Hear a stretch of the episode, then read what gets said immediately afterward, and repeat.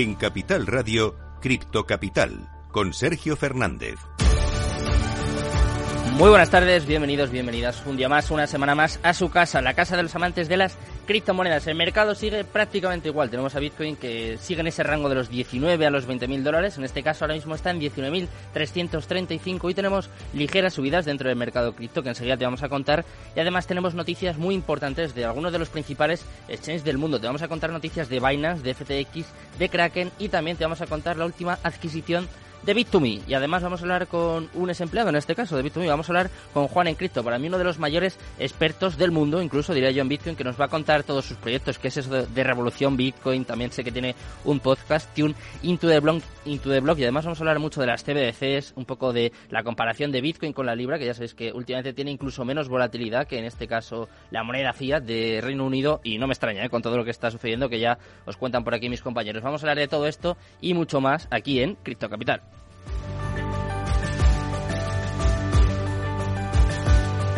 Minuto y resultado, top 10.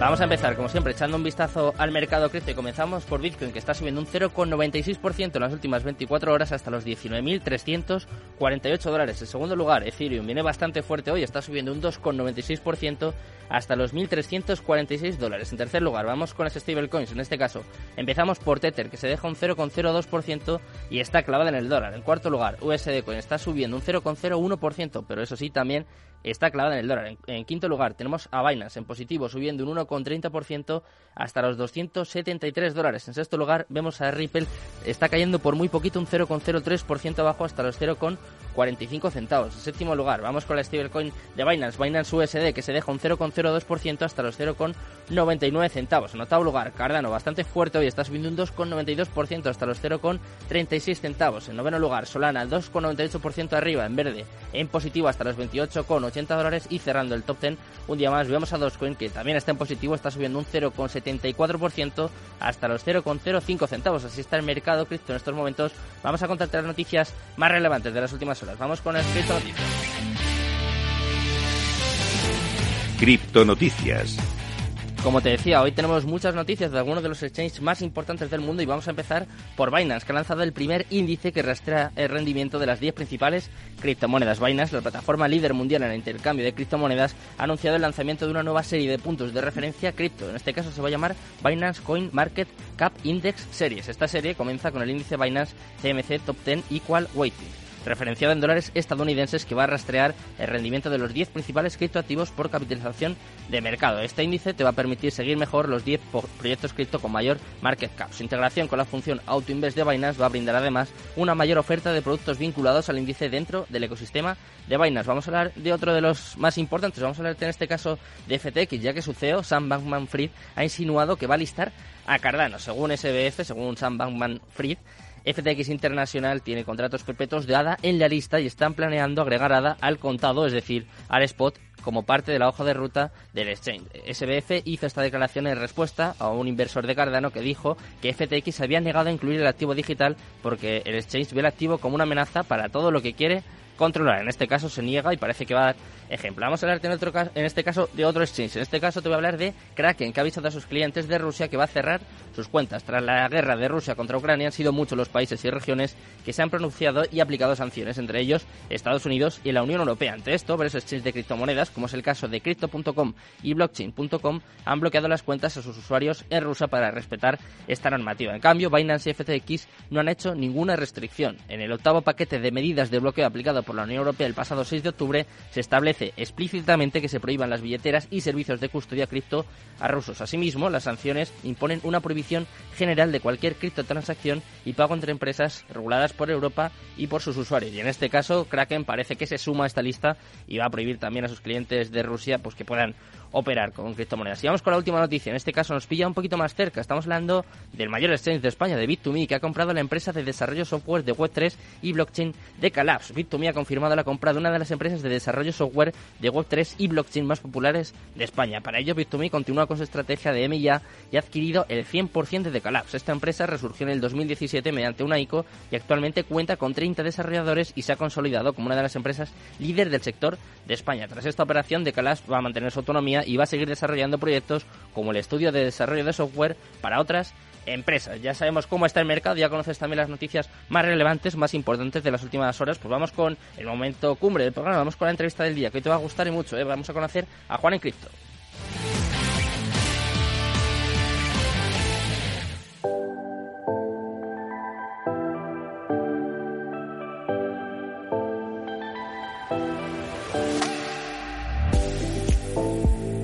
Buena música, como todos los días, vamos a dar paso al momento más importante del programa, el momento en el que intentamos aprender y conocer de los mejores. Y hoy contamos con uno de los mayores expertos para mí sobre Bitcoin del mundo. Tenemos a Juan en Cripto. ¿Qué tal, Juan? Muy buenas tardes. Hola, Sergio. Hola, toda la audiencia. Muchas gracias por tenerme acá, invitarme a este canal. Ah, desde luego es, es, un placer, es un placer contar contigo. Si te parece, antes de entrar un poco en, noticias, en Bitcoin, antes de analizar un poquito cómo está el mercado, eh, quiero que me cuentes, porque sé que tienes un montón de proyectos entre manos. De hecho, yo tengo que decir que tengo mucho hype con, Revolución Bitcoin, que sé que es uno de los proyectos que tienes entre manos y que te estás volcando. Y quiero que me cuentes un poquito, que cuentes a, nuestra audiencia, a nuestros oyentes, en, en qué consiste. ¿Un documental? ¿Puede ser? Claro que sí, bueno, Revolución con Bitcoin en redes sociales es arroba revolución con B. Mm. Es un documental en español sobre Bitcoin. La idea es acercar Bitcoin a las personas. Entrevistamos a varios de los principales exponentes de Bitcoin a nivel mundial, todo en español. Entonces, eh, estuvimos grabando en México, Colombia, Argentina, obviamente en El Salvador, en varias ciudades de España. Y la idea es mostrar Bitcoin desde distintas perspectivas sin entrar en las complejidades que de pronto tiene la tecnología. La idea es que las personas que han escuchado eh, sobre Bitcoin o que están interesadas en aprender tengan un lugar para empezar a ver bueno, ¿qué es esto de Bitcoin? Y, no solo casarse con una versión, lo que dice una persona, sino lo que dicen distintos exponentes y conocedores de la tecnología, así como también algunos opositores. Aquí no vamos a, vender Bitcoin como la panacea, como la solución a todos los problemas del mundo, sino que tenemos de cierta forma una visión un poco crítica de, esta revolución, de esta tecnología que, que está pues cambiando el mundo. Entonces, estamos muy emocionados con el proyecto. Ya prácticamente estamos terminando grabación, tenemos el 95% grabado mm. y estamos ya empezando a darle a la etapa de postproducción, que es añadir la música, eh, pues obviamente hacer todos los cortes, eh, la narración, el color, etcétera, etcétera. Y yo creo que para mediados del próximo año, idealmente la primera mitad, ya mm. estará eh, listo para que todos lo puedan ver. Y después de grabar este documental, Juan, ¿Crees más o menos en Bitcoin? Porque, claro, me has contado ¿no? que has hablado con los, los mayores exponentes del mundo en, en, esta, en este criptoactivo, en este caso en, en Bitcoin, y también con opositores. Eh, ¿Te han convencido? ¿Te ha hecho dudar un poquito de, lo que es Bitcoin y de lo que puede llegar a generar? ¿O al contrario? ¿Crees incluso más y te ha, te ha rectificado un poco en, en tu pensamiento? Es una muy buena pregunta. Yo creo que en el potencial de largo plazo de Bitcoin no tengo dudas todavía, e incluso nunca, nunca ha pasado por mi mente que esto no tenga unas implicaciones muy largas, muy importantes a largo plazo. Hmm. Sin embargo, sí me hizo más que dudar, eh, cuestionar un poco la forma en cómo de pronto algunos influenciadores o algunas personas venden Bitcoin, ¿no? Eh, hmm. muchas veces es como hay que estar all in, hay que estar todo, no se puede vender, hay que holdear hasta la muerte eh, y, y, no se avisa de pronto de algunos riesgos que tiene esta revolución. O sea, a pesar de que yo creo que va muy bien encaminado y que creo en el potencial de largo plazo, eh, pues hay riesgos tecnológicos, regulatorio, etcétera. Y también la forma como muchas veces se promueve, eh, creo que dista de cómo debería ser promovido. O sea, yo creo que Bitcoin debería enseñarse es el potencial que tiene, más que, oiga, es que aquí se van a hacer millonarios y nos vamos a forrar, y esa es la parte que, que creo que los críticos eh, tienen muy, digamos que están muy acertados en hacer esa crítica. Hmm, o sea, quizás un poco para, para resumir esto que estás comentando, Juan, alejarse de, de la especulación, ¿no? Del precio en sí o de, de, lo que vaya a subir o haya subido otras veces y centrarse en, en los fundamentos, ¿no? En, en, la tecnología, en las soluciones que puede aportar a la sociedad quizás es lo, más importante hoy lo que deberíamos hacer todos, ¿no? Más allá de, pues por ejemplo, yo al principio que he dicho, pues hoy sube un 1%, eso está bien, pero no es lo importante, ¿no? Lo importante es lo que significa Bitcoin y lo que puede llegar a significar. Completamente de acuerdo. Yo creo que el precio definitivamente es importante. Yo no veo para nada mal que se especule con respecto al activo. Creo que es parte de su proceso de, monetización, de convertirse en un activo monetario. Creo que ha pasado con todas las tecnologías, desde los ferrocarriles, el teléfono, el Internet, y seguirá pasando. Sin embargo, como bien dices, eh, lo más importante no es el precio, a pesar de que definitivamente pues es importante, a la gente le interesa, hay, hay muchos millones, miles de millones de dólares invertidos y, pues bueno, tratar de abrir un poco los ojos y ver más el potencial de la tecnología. Mm, eh, y además de todo esto, que no sé dónde sacas el tiempo, Juan, eh, sé que tienes un podcast, Tune Into the Block. Eh, cuéntame un poquito. Sé que además estás con Lore Bitcoin, o sea que veo que tiene que haber mucho nivel, desde luego, en ese podcast, pero cuéntame un poquito, ¿qué, qué hacéis? De, ¿De qué habláis? Me imagino, blockchain, ¿no? Criptos, DeFi. Sí, Tune Into the Block es un proyecto que empezamos hace ya cerca de tres años con un compañero español, Álvaro Cobarro. Él decidió un poco separarse de la industria de las criptomonedas y de lo que es Bitcoin, dedicarse a sus proyectos de radio, que es lo que más le interesa. Y desde hace cerca de dos años, entonces lo vengo realizando con, con Lore Bitcoin. Es un proyecto donde tenemos dos tipos de podcast. Los lunes tenemos un video en vivo que se va a distintos canales de YouTube, también lo transmitimos en, en Facebook, en Twitter, mm. y la idea es compartir un poco de las principales noticias, pero no solo informar, sino también como dar nuestra opinión basada en, en nuestras distintas experiencias. Lorena es una psicóloga, tiene un negocio de, de Bitcoin, el primer restaurante bar que empezó a aceptar Bitcoin en México, se llama Bitcoin Embassy Bar, y yo pues llevo un poco más de cinco años estudiando la tecnología, enseñándola en distintos ámbitos, desde universidades hasta empresas y personas que quieran aprenderla. Entonces, basados en nuestras experiencias personales, comentar un poco lo que está pasando y, también a veces criticar eh, las cosas que pasan en la industria. Eso es como lo principal, pero adicionalmente tenemos un podcast que es solo audio, que sacamos los jueves y en ese podcast sí escogemos como temas más particulares donde la idea es, es debatir o enseñar sobre eh, cualquier tipo de temas relacionados con las criptomonedas, desde cómo utilizar una billetera, cuáles son las mejores billeteras a utilizar, hasta de nuevo controversias de los hackers que están pasando en DeFi, de si los NFT son o no una burbuja y otros temas ya un poquito más específicos. Mm, muy interesante. ¿eh? Hay algunas de esas cosas que también eh, solemos, solemos comentar por aquí y ya que hablabas de que sueles dar tu opinión, ¿no? Pues eh, quiero preguntarte a ti, como gran experto en, esto, que llevas mucho tiempo estudiando la tecnología, un poco cómo ves el mercado, porque me imagino que tú ya habrás vivido una caída como la que estamos viviendo ahora, pero eh, quiero que me cuentes un poquito, primero, cómo la estás viviendo, qué feedback estás recogiendo, porque a mí me da la sensación de que eh, ha explotado un poco una burbuja, sobre todo en las redes, ¿no? Veo a mucha gente que ya no habla de criptos, que ya directamente dice que ha dejado las criptos y que no, que no le interesan. Igual ni antes eran tan buenas ni ahora son tan malas, ¿no? Quizás un término medio y sobre todo, eh, como decís la gente que lleváis tiempo en esto, que es el momento de, de crear, de desarrollar la tecnología y luego ya recoger los frutos.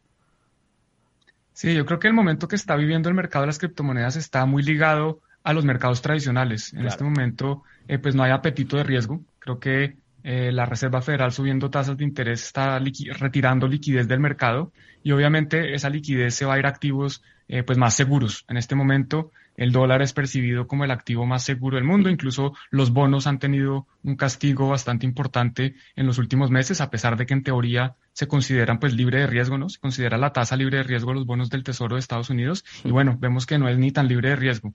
Entonces, a pesar de que de esta caída, personalmente me ha sorprendido mucho eh, que Bitcoin esté ahí aguantando los más o menos 19 mil hmm. dólares por Bitcoin, a veces 20 mil, a veces un poquito menos, pero, pero ahí está. Lleva más o menos tres meses en, en un rango ahí entre los 19 y los 21 y me parece impresionante. Y como bien dices, este es el momento de, de construir. Eh, obviamente los turistas, digámoslo así, se han ido. Las personas que querían hacer dinero rápido se han ido de la industria porque en este momento pues no es tan fácil.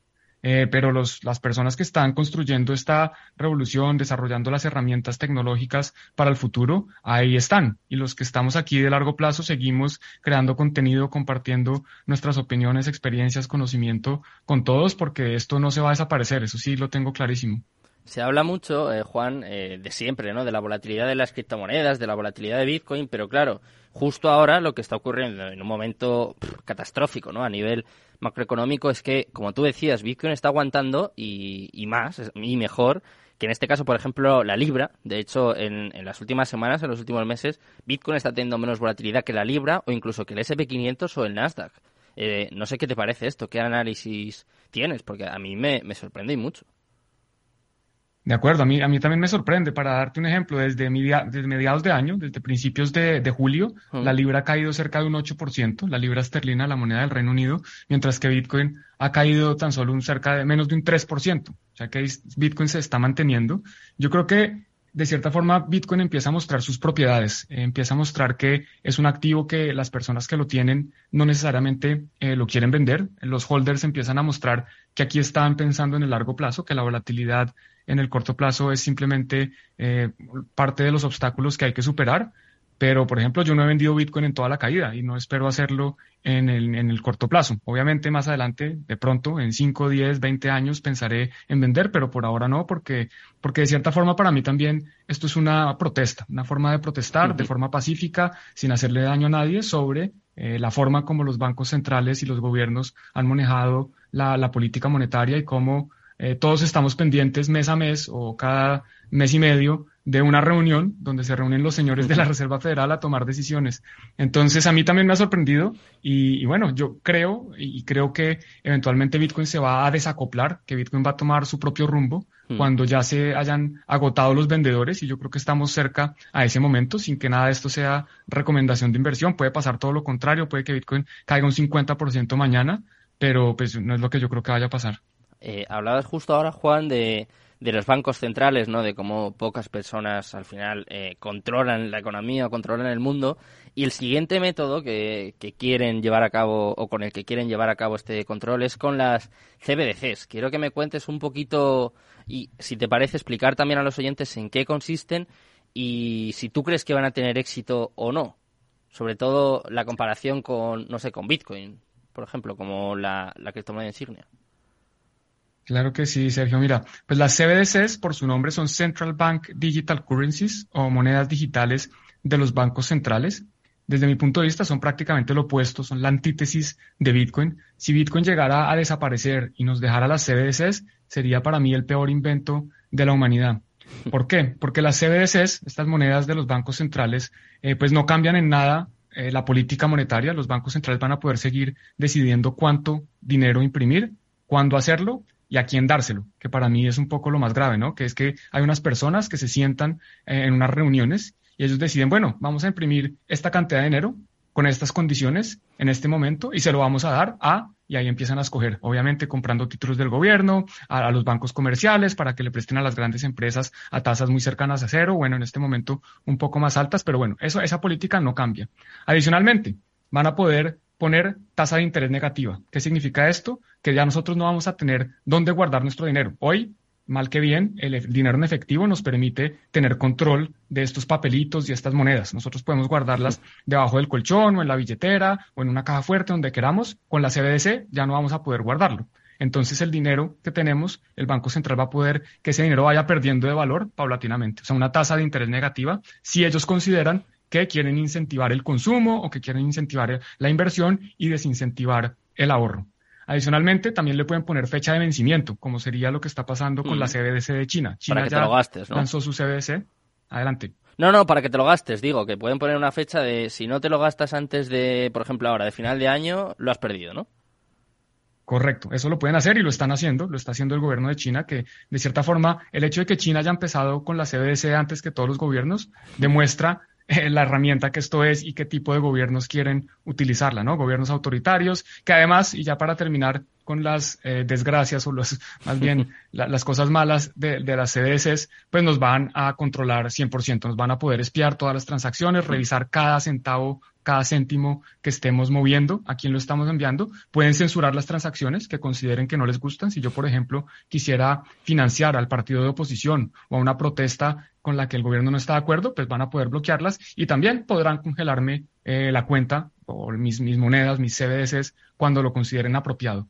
Entonces, para mí me parece un atento a la libertad, a la soberanía personal y de nuevo, es, un experimento que espero que salga mal, espero que no triunfen, espero que la gente abra los ojos y se dé cuenta que afortunadamente hoy tenemos eh, alternativas, ni siquiera estoy hablando de Bitcoin, hay otras formas de, mover valor que son mucho mejores y nos permiten mayor libertad y soberanía que las CBDCs. ¿Esperas, eh, Juan, que, que, salgan mal? Yo creo que eh, prácticamente todos no queremos eso, pero eh, ¿qué crees? Porque, por ejemplo, eh, a mí se me ocurre que todo esto de la pandemia puede incentivar o puede acelerar un poco este proceso, ¿no? Puede dar, en este caso, argumentos a, los bancos centrales para que saquen esto y, nos controlen aún más. ¿Tú eh, qué vaticinas? ¿Crees que van a tener éxito? ¿Que lo van a terminar implementando? Yo creo que definitivamente van a tratar de implementarlo. Eh, desde informes desde el 2020 del Fondo Monetario Internacional han demostrado que más del 80% de los bancos centrales del mundo están trabajando en crear su propia CBDC. Christine Lagarde, la actual mm. presidente del Banco Central Europeo, ha mencionado varias veces que están trabajando en el euro digital. Según ellos, la ciudadanía quiere este tipo de, moneda. Yo no creo que sea cierto, me gustaría ver de dónde saca ella esta información. Entonces, seguro que van a tratar de implementarlo. El éxito ya va a depender de los ciudadanos, ya va a depender de, de nosotros, de si la decidimos utilizar o no. Y por eso yo creo que parte de mi labor en este momento es informarle a la gente sobre las bondades de Bitcoin y también de las, los aspectos negativos de estas CBDCs y por qué hay que tener cuidado. Yo creo que es, muy posible que yo las utilice, si me toca utilizarlas, por ejemplo, para pagar impuestos, para pagar los servicios, todavía no sabemos qué vaya a ser, como que a, qué nos obliguen, pero definitivamente no será mi método preferido para ni siquiera pues guardar, depositar valor en el tiempo, ni para realizar pagos, ni, ni para nada, por lo que ya mencioné que no me parece un medio adecuado para nada de esto. ¿Y cómo crees que podrían eh, repercutir en el mercado cripto? ¿Pueden dar más valor, por ejemplo, en este caso a Bitcoin, ¿no? que sobre todo es la única que de verdad está descentralizada. ¿Puede ser incluso un acicate, un impulso para, para los criptoactivos? Pues yo creo que podrían de cierta forma abrirle los ojos a, a, las personas sobre las diferencias entre el dinero del gobierno, que es un dinero implementado por decreto, donde estamos obligados a, utilizarlo, y un dinero más libre, donde se utiliza de forma voluntaria y de cierta forma pues las propiedades de Bitcoin, ¿no? que es neutral, que es inconfiscable, que no tiene bordes, que yo no tiene fronteras, yo puedo enviarlo donde quiera, cuando quiera, a cualquier momento del día, etcétera, mientras que las CDCs pues no tienen esas características. Entonces, en ese sentido, creo que puede darle un impulso, puede abrir los ojos a las personas que vean que hay una tecnología mejor. Sin embargo, digamos que una preocupación que tengo yo puede ser que eh, los gobiernos prohíban la entrada o salida de Bitcoin o de otras criptomonedas con la CBDC, que cualquiera que utilice CBDC, como es controlable, como ellos pueden ver todas las transacciones que se están realizando, prohíban, por ejemplo, la compra o la, el intercambio de CBDC por otros activos que, pues, que, tienen otras mejores propiedades. Eso sería como la forma de defenderse de ellos y yo creo que empezaría una batalla bastante fuerte porque no es garantizado tampoco que el gobierno, porque tome una decisión de prohibir algo, eso se vaya a dejar de utilizar, ¿no? Hay, varios ejemplos en la historia, incluyendo cosas presentes, por ejemplo, las drogas, para no ir muy lejos. Hmm. Las drogas, pues, están prohibidas, pero que yo sepa, en todos los países del mundo se consumen drogas a pesar de que el gobierno haga su mejor esfuerzo por evitarlas. Hmm. Entonces, no significa que porque prohíban Bitcoin o, o que por, porque prohíban el acceso a Bitcoin, este va a desaparecer. Todo lo contrario, creo que mostraría más que, oiga, ¿por qué los gobiernos quieren prohibir esta herramienta que no le hace daño a nadie? y, mostraría un poco que tienen otros intereses detrás distintos de los intereses de la ciudadanía. Bueno, Juan, pues vamos a ver qué sucede. De momento, lo mejor que podemos hacer es formarnos, informarnos con gente como tú. Así que muchas gracias por haber estado aquí con nosotros esta tarde. Gracias, Juan. Muchas gracias por la invitación a toda la audiencia. Un saludo, que estén bien. Un saludo y muchas gracias. Os dejo ya en buenas manos, ¿eh? con Mercado Abierto, con Rocío Arbiza y todo su equipo. Muchas gracias, muy buenas tardes y Cripto Capital, tu demon.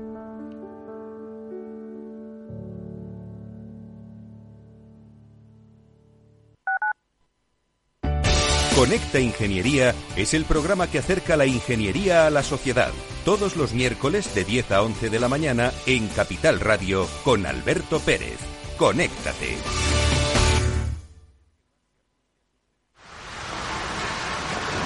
¿Has vuelto a los atascos?